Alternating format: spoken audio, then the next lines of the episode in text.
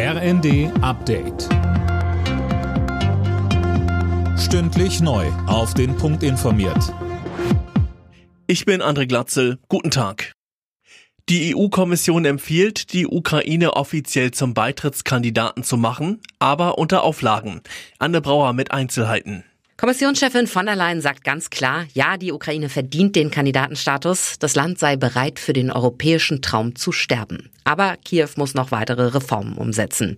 Ganz ähnlich wie die Empfehlung für die Ukraine sieht Brüssels Einschätzung zum Nachbarland Moldau aus. Bei Georgien ist die Kommission dagegen etwas zurückhaltender. Nächste Woche beraten die EU-Staats- und Regierungschefs über das Thema. London gibt grünes Licht für die Auslieferung von Julian Assange an die USA.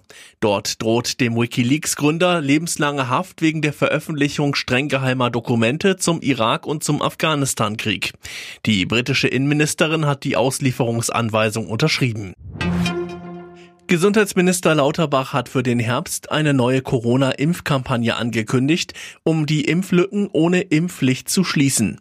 Und er rechnet damit, dass bald Impfstoffe auf den Markt kommen, die auch Ansteckungen weitestgehend verhindern. Das wird für die Impfstoffe, die wir jetzt erwarten, können im September in vollständiger Art und Weise noch nicht der Fall sein.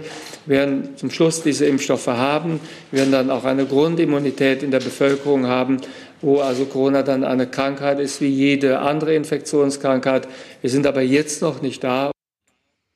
Deshalb bringt Lauterbach auch wieder eine Maskenpflicht ab Herbst ins Gespräch.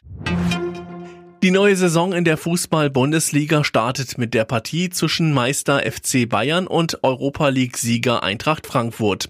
So steht es im heute veröffentlichten Spielplan der DFL. Die neue Spielzeit startet am 5. August. In der zweiten Bundesliga geht es schon Mitte Juli los. Alle Nachrichten auf rnd.de